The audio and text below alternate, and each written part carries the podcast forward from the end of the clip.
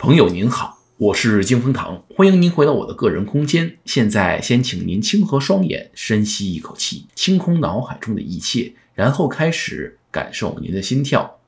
接着之前讨论人性的话题，我的个人观点是，人性其实是处于虚实之间的一种特殊存在。这种特殊性啊，可以从人提出的两种类型的问题中找到证明：一类是如何，一类是为何。问如何会将人引入现实，而问为何呢？将会将人导向虚幻。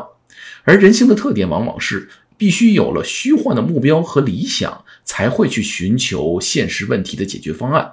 其实人类在历史当中思考为什么要去做一件事儿，要比考虑怎样去做时间长得多。而一旦为何的问题得到了令人满意的答案之后呢，如何类的问题往往依靠人的智商和经验。都能得到一定的突破，两者虽然没有直接的逻辑关系，但是彼此对人却是都有影响的。所以呢，我说人性介于这两者之间，也就是虚实之间。但是人类，尤其是我们中国人呐，可能由于语言的局限性，导致经常会把如何和为何这两种类型的问题混淆在一起。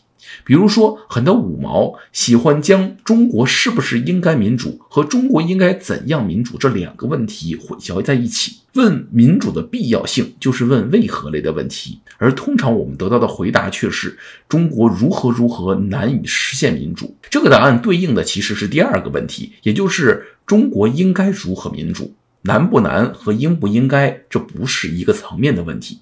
同样的，对于善恶这个问题也是这样的。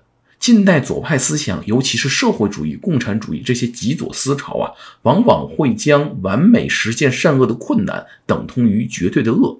那么人性当中呢，在他们看来就必然只有恶，这是人性自我否定人性的极端表现。在这种思维逻辑下呀，由于不能完美的实践恶，那么也就没有必要定义善恶了。因此呢，才有了所谓的辩证唯物论，没有绝对的善，也没有绝对的恶。然而，问题在于善恶本身不属于现实存在，而是存在于人的内心。人虽然没有办法让自己的每一个行为都符合绝对的善，但是呢，善和恶的基本定义和彼此逻辑上的对立啊，是在人在创造这两个概念的时候就自然定好了的。通常确定善恶呢，一方面是依靠人类历史上的经验积累，另一方面呢，就是靠人性的直觉。其实大量积累的历史经验呀，体现的也是人性的直觉。当人因为不能够完美的实践善恶，就拒绝分辨何为善恶，思考为何向善的时候，就会陷入自我否定、自我唾弃的怪异心态当中。这个时候啊，人就会变成自己最大的敌人。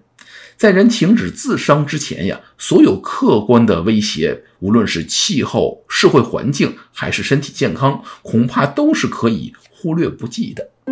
好了，今天的节目就到这里，感谢您的时间和信仰。现在，请深呼一口气，睁开您的双眼，重新开启您的意识，回到您来自的那个现实世界中去吧。愿神与您同在。